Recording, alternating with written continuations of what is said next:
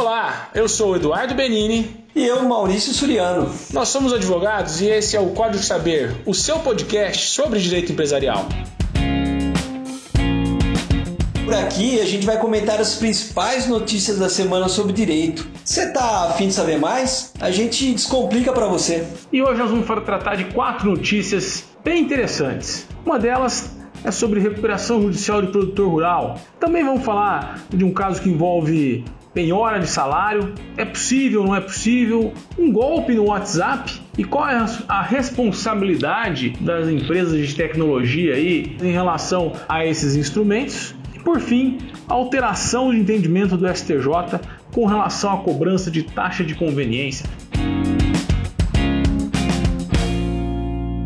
Tudo bem, Maurício? Como vai? Fala Eduardo, tudo bem? Tranquilo? Então, é, semana marcada pela despedida do ministro Celso de Mello, né, do STF, muitas homenagens pelos seus pares, né, o, algumas curiosidades sobre a carreira do, do Celso de Mello, é foi o mais longevo ministro do STJ, do STF, desculpe, da República, por mais de 31 anos, ele que veio dos quadros do Ministério Público do Estado de São Paulo, foi nomeado pelo então presidente José Sarney no dia 17 de agosto de 89 e agora estamos diante aí da escolha do novo ministro, né? Para ser ministro do STF, tem que ter cidadão brasileiro nato entre 35 e 65 anos. E quais os requisitos exigidos? Notável saber jurídico e reputação ilibada depois da escolha feita pelo presidente, como nós estamos acompanhando, né, foi a escolha recaiu sobre o desembargador do TRF da primeira regi região, Cássio Nunes Marques. Agora ele está fazendo aquela peregrinação no Senado, porque após a indicação do presidente é feita uma sabatina e ele tem que ser aprovado pelo Senado Federal o nomeado aí está tendo alguns problemas né, com o seu currículo. Eduardo, você já teve algum problema com o seu currículo? Alguma. Olha, até o momento não, e espero continuar sem ter nenhum tipo de problema. É evidente que a gente acompanha as notícias da imprensa, né? É, que existiriam acusações de plágio, de cursos feitos que não teriam sido realizados, enfim. É, essa questão do currículo ela sempre salta aos olhos. E, e, é interessante você colocar essa questão da nomeação do ministro. Eu me recordo que já não é a primeira vez que um ministro do STF é nomeado e que é, e, e se, se, gera tanta repercussão assim no seu, no seu nome. Acho que há, há 20 anos, quando se nomeavam os ministros do STF, poucas pessoas se interessavam pelo tema. Agora, com o protagonismo que essa corte ela assumiu nos últimos 15 ou 10 anos, né, com o chamado ativismo judicial, ele foi chamado a tomar decisões em temas polêmicos, temas que muitas vezes o legislativo se omitiu, e aí sim houve a necessidade de uma atuação do Poder Judiciário e o STF ali esteve, ali compareceu. E assim, passa por não só uma sabatina do Senado, né, mas uma sabatina da imprensa, uma sabatina dos cidadãos, uma sabatina da sociedade em geral que quer saber qual é o alinhamento dele, qual não é, enfim. É interessante ver esse movimento, é, é importante, mas é importante que as pessoas conheçam também essa, como se ocorre essa nomeação que de fato cabe ao Senado um papel fundamental também na aprovação de, de, deste nome, enfim. Não é algo assim, ah, o presidente vai lá simplesmente escolhe e coloca ali, entendeu? Porque eu sempre observo que as pessoas têm essa impressão. E não é assim. A questão do mensalão iniciou, né, depois com a Lava Jato e essas grandes operações policiais, elas tomaram a mídia e quando, quando elas começam a chegar no STF, de fato ganham a atenção de todos. Questão também de ser televisionado os julgamentos, né? E são assuntos de interesse nacional mesmo. Às vezes, o, o, a falta de uma, de uma atuação é, do legislativo sobre determinados pontos sensíveis e que vão causar alguma repercussão em seus eleitores, né?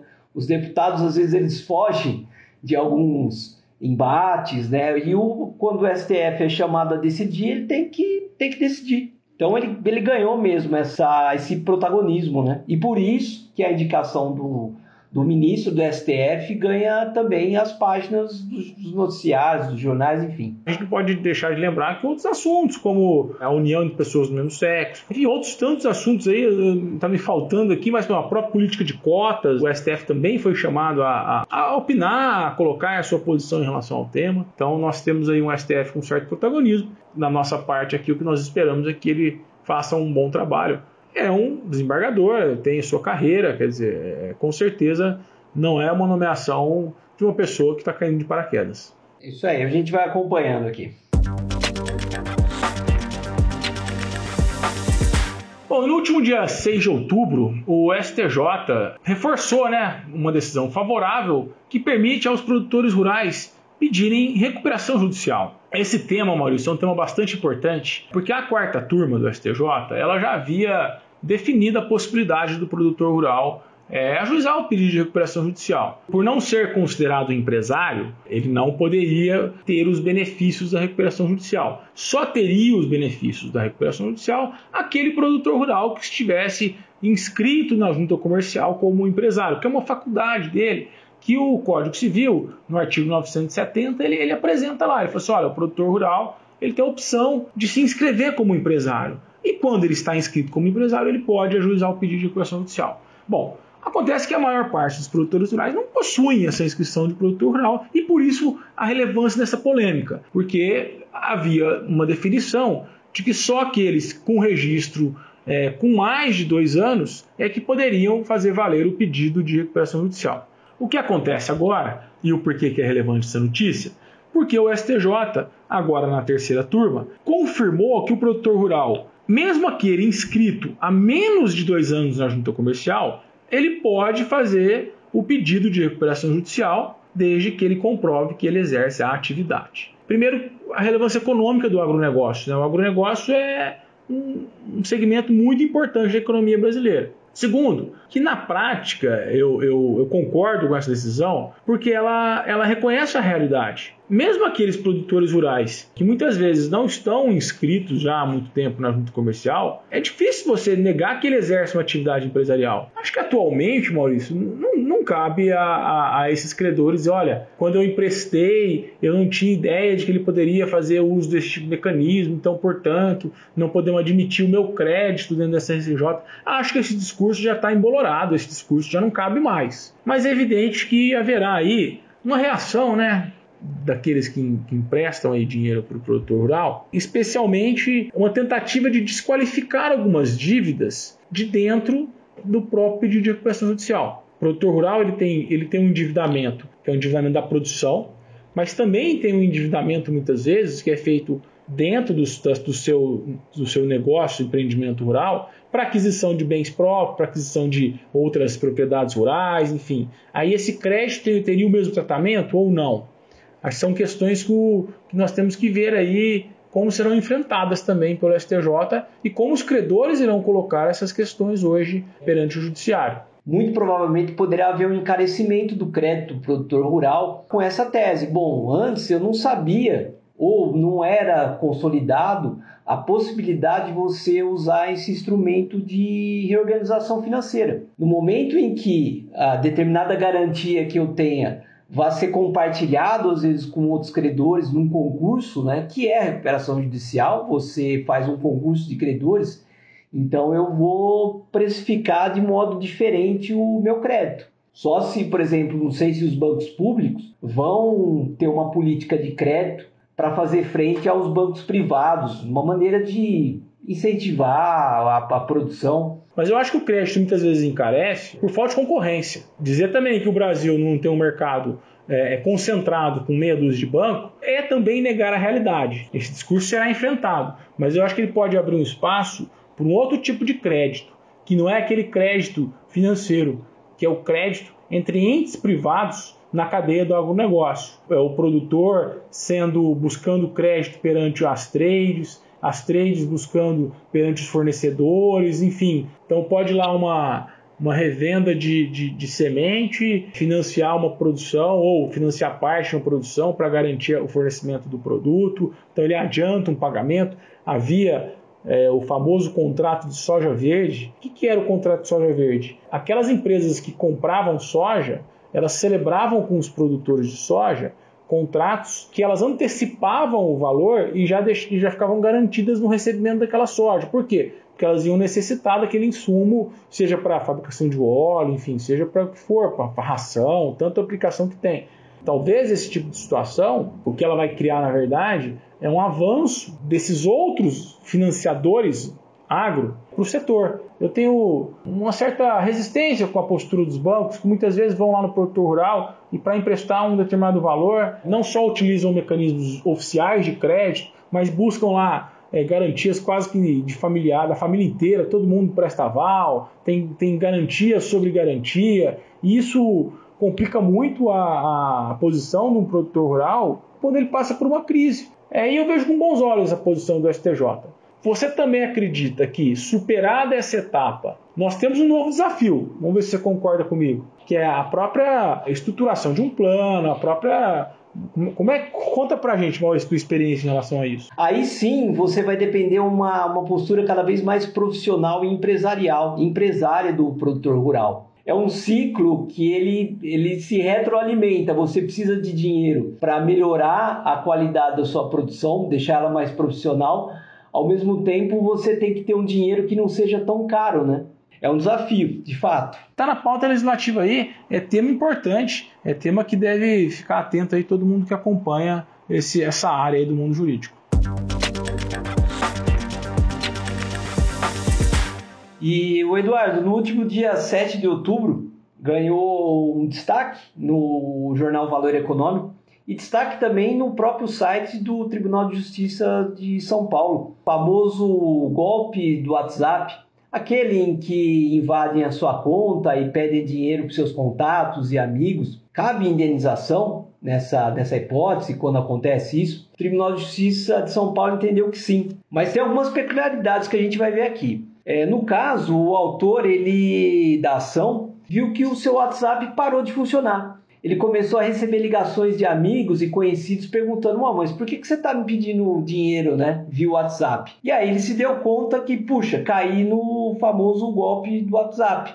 Ele imediatamente ele entrou em contato com o Facebook, que é o dono né, do WhatsApp, e também com a Telefônica pedindo providências, né, para cessar, para cancelar o uso, né, da, desse, desse instrumento, para que os seus amigos não fossem mais importunados ou viessem até perder dinheiro com isso. E isso veio acontecer com um amigo, né? Um amigo dele, no caso, depositou R$ 1.450 e que ele foi obrigado, foi obrigado a ressarcir. Então, no caso, ele entrou com uma ação de reparação contra o Facebook e contra a Telefônica, pedindo indenização por danos materiais nesse caso, o dinheiro que ele desembolsou para ressarcir o amigo, e mais danos morais pela imagem dele, né, que ficou abalada, porque ele, né, se passou por uma pessoa que estava precisando de dinheiro e começou a pedir para vários, vários contatos. E o pedido dele foi acolhido. Ele foi indenizado em danos morais, em 5 mil reais, e o valor do dano que ele desembolsou para pagar o amigo dele foi também devolvido. Qual que é o, a peculiaridade aqui que eu vi no processo, né? O autor ele não foi negligente. Quando ele detectou a existência desse golpe, ele rapidamente entrou em contato com a telefônica e com o Facebook e documentou toda essa informação. E outro ponto aqui que eu quero destacar é que o Facebook ele alegou em sua defesa que ele não é o responsável pela indenização. Por quê? Apesar dele ser dono do, do WhatsApp, o WhatsApp não tem escritório no Brasil. Então ele falou assim: olha, eu não tenho como responder, já que o WhatsApp ele não tem escritório no Brasil e apesar de eu ser dono, eu não posso responder por ele. E aí o Tribunal de Justiça de São Paulo entendeu que sim, que deve responder pelo fato do acesso à justiça ser facilitado ao consumidor. E olha só a dor de cabeça né, que se cria às vezes para o Facebook, porque no Brasil são 110 milhões de pessoas quase que usam esse aplicativo. A tecnologia está aí para o bem e para o mal. Há coisa de pouco, pouco mais de, de uma semana eu recebi uma mensagem de, um, de uma pessoa, é até um candidato a vereador uma mensagem estranha, tipo assim, olha, preciso falar com você. E eu não respondi. Dias depois ele postou uma mensagem, eu vi ele colocando uma mensagem, dizendo, olha, o meu celular foi clonado, meu WhatsApp foi clonado, então quem recebeu mensagens, por favor, entrar comigo, entrar em contato direto comigo. É, enfim, no meu caso a repercussão foi mínima, porque eu percebi que não era um comportamento típico dele e, e, e acabei não respondendo essa, essa chamada. O caso em si, eu vejo assim, a resposta disso vai ser muito mais no âmbito do, do eu acho que tanto o Facebook, o WhatsApp, enfim, tem um mecanismo de transparência para que as pessoas possam, diante de situações um pouco diferentes da normalidade, consultar o Facebook, saber se tem alguma denúncia daquela pessoa de que o, WhatsApp dele foi clonado, ou o celular dele foi clonado, enfim, ou a conta do, do, do Instagram, não sei. Muito complicado isso. No fundo, o que vai precisar é de tecnologia. Caso contrário, também dizer que ele não será. Ah, o melhor caminho então é não levar nenhum tipo de responsabilidade para ele, eu não acho que é um bom caminho, não. Eu acho que assim, desde que ele crie mecanismos de segurança, mecanismos de fácil acesso, oriente as pessoas em relação a isso, de maneira fácil, que a pessoa possa ir, ó, oh, tá desconfiado de alguma coisa, clica aqui. Se isso acontecer, eu acho que, apesar disso tudo, a pessoa cair em golpe, aí eu acho que já responsabilizar o Facebook é, um, é algo excessivo. Agora, se não tiver todo esse mecanismo de segurança e de transparência, especialmente, eu acho que eles vão começar a ter que responder em relação a isso sim. E também no valor econômico, essa notícia ganhou assim bastante repercussão. É, do dia 8 de outubro, o STJ ele alterou o entendimento sobre a cobrança da taxa de conveniência. O que é essa taxa de conveniência? Quando você, por exemplo, eu vou querer, aqui de Ribeirão Preto, eu quero assistir um show, um evento em São Paulo, eu entro em contato online com empresas que me possibilitam a entrega do ingresso, eles mandam por e-mail para imprimir na minha casa ou disponibilizam uma, um guichê próprio para eu retirar. Isso é a cobrança da chamada taxa de conveniência, né? Por empresas como, por exemplo, o Ingresso Rápido, você tem várias empresas que trabalham nesse mercado. Em 2019, março de 2019, o STJ ele proferiu uma decisão que é proibindo essa cobrança.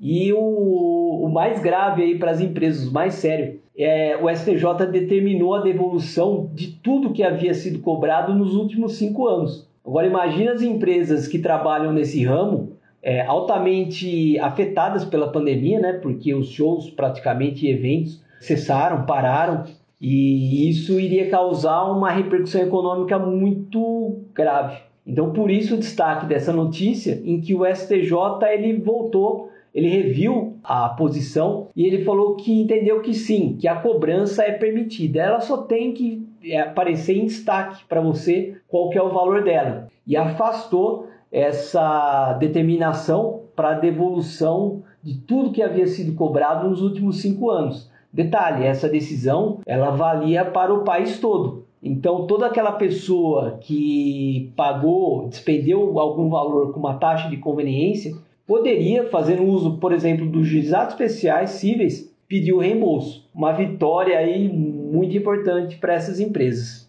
Acho que ainda há espaço, talvez, para questionar se esse custo não é excessivo em alguns casos, né? Coisas do tipo você pagar mais caro o estacionamento do que o show que você vai assistir.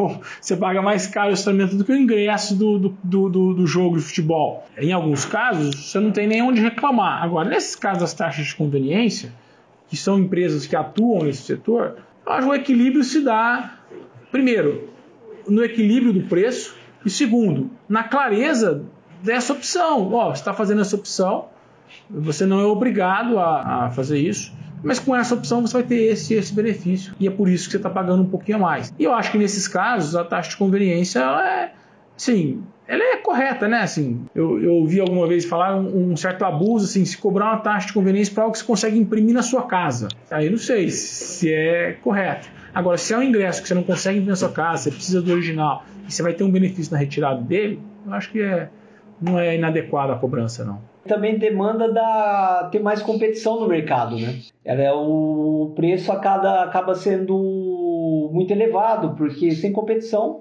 o consumidor muitas vezes fica refém, né? Você vai avançar por uma, talvez até, é, em vista de toda essa discussão, uma melhora na forma dessas empresas atuarem. Isso já é importante. Maurício, e agora nós vamos ir para a nossa última, última notícia selecionada para o episódio de hoje. E veja que interessante, né? não é uma notícia nova.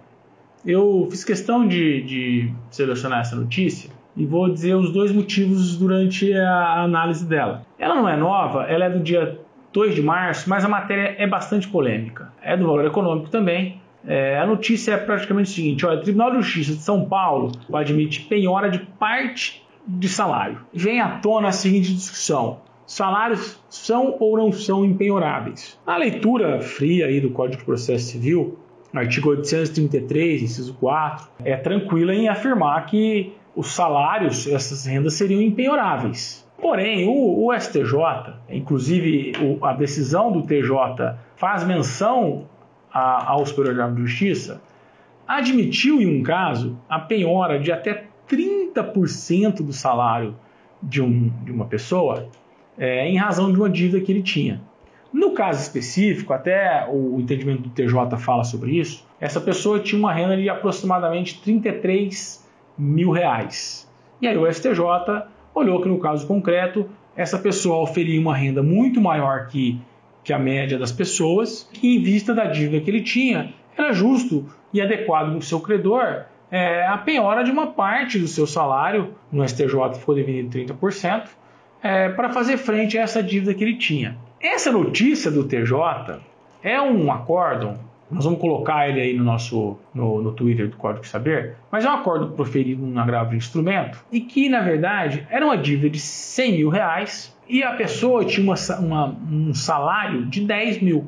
E o TJ, ao analisar o caso, falou assim: olha, eu entendo, ele tem um caráter alimentar, que existe uma proteção, é, uma, uma política de proteção em relação ao salário, que ela é até constitucional, mas que em alguns casos também ela gera um certo benefício e até um desequilíbrio aí para o devedor. Assim, o devedor simplesmente recusa-se a pagar, não apresenta nenhum tipo de, de bem ou de proposta e tem uma posição confortável de que, olha, meu salário é empenhorável, então dessa renda nada vai ser retirado. E o TJ admitiu a penhora de 10%, considerando que é um salário de 10 mil reais, ele fez uma redução proporcional, quer dizer, olha, não vou, não vou admitir uma penhora de 30%, mas até 30% seria possível. É uma matéria polêmica, não, Maurício? É bastante polêmica e é uma discussão que ela vai se prolongar muito, até eu creio você chegar a alguns critérios minimamente objetivos, né? Eu acho que vai caminhar ao entendimento dos tribunais, vai caminhar sim por essa flexibilização do artigo 833, inciso 4 que você disse do Código de Processo Civil. Você tem essa possibilidade da, da penhora de salário. Eu vejo, vai caminhar para isso, mas vão, vão ser necessários o estabelecimento de alguns critérios mínimos para ver quando é possível ou não. É, ah, o, o, devedor ele, ele tem condições de pagar seu aluguel, plano de saúde, é, sustentar sua família e ainda sobra um determinado valor. Ah, tudo bem, então isso daí pode ser determinado, pode ser levado à penhora. Mas é uma situação que pode mudar, então é muito caso a caso e é uma discussão ainda que está longe de, de terminar de fato. Não, é interessante até assim, a decisão do TJ, ela, ela usa um termo aqui é, bem importante. Isso, olha, assim, ao mesmo tempo que não se vislumbra ofensa à dignidade do devedor no caso concreto, por quê? Porque ele faz exatamente essa análise. Olha, o valor que nós estamos determinando de penhora não é um valor excessivo, vai, vai sobrar para ele ainda algo que é que permite que ele consiga continuar o seu dia a dia. Mas ele fala assim, coíbe o eventual abuso de direito já que a proteção legal da impenhabilidade não pode escorar condutas que, injustificadamente, visam impedir a satisfação do crédito. Aí que eu acho que é o, é o ponto que você colocou, que é o ponto seguinte, olha, a, a dependência de como o devedor ele encara o processo ele, ele, conduz esse processo. Se ele demonstra que, olha, eu estou tentando, vou indicar um bem a penhora, vou indicar alguma outra coisa, eu vou. Enfim, se ele mostra uma certa boa vontade em buscar a satisfação do crédito, é uma forma de evitar essa penhora do seu salário. Ou se ele de fato demonstrar, olha, o meu salário é 10, mas os meus gastos aqui, ó, tá, tá provado, eu tenho tais responsabilidades, eu tenho é, o gasto com isso, gasto com aquilo. É, isso vai depender muito do caso concreto, eu concordo. Mas eu acho que é um avanço o ponto de você começar a permitir e não encarar de maneira tão distante, né? Olha, é o salário, a caráter alimentar, não pode nem, nem intocável, né? É quase que algo, não se pode tocar nisso, né? Eu acho que é um avanço você começar a, a, a admitir que isso seja tocado, porque as circunstâncias do caso concreto, muitas vezes, vão nos indicar que há permissão sim de você buscar um, um valor dentro daquele todo para satisfazer um crédito. E agora nós chegamos aqui ao nosso final do episódio, né? E como já é uma tradição, temos uma indicação de livro. Vou, vou indicar uma obra é de fácil leitura e um tema denso. Um autor que eu gosto bastante, que é o Mário Sérgio Cortella, Filosofia e Nós com Isso. Legal, ele fala um pouco da vida dele como filósofo, explicando o que, que é filosofia e também a relação do, com trabalho, com liderança, com religião, com política, num texto fácil de ser lido, gostoso, leve. E o Cortella, ele, ele dialoga muito bem com todo mundo e ele faz a gente pensar. Gosto, gosto bastante dele. Levar a filosofia para as pessoas de maneira fácil é importante. E, e saindo desse é, eruditismo, né, de você querer demonstrar conhecimento a partir da utilização de termos mais difíceis ou textos mais difíceis ou palavras muito bem pensadas para te colocar aí, às vezes até num, numa certa situação de é, de privilégio em termos de entendimento, eu acho que isso o Cortella faz muito bem. Ele transmite de maneira simples, né? Tanto nas suas palestras, nas suas entrevistas, nos seus textos. Eu gosto muito do Cortella, acho bem, bem interessante realmente a, a indicação. A democratização aí do, do ensino. Encerramos mais um episódio. Maurício, obrigado. E deixa uma mensagem para os nossos ouvintes aí. Obrigado, Eduardo. Espero que tenham gostado desse programa. Abraços.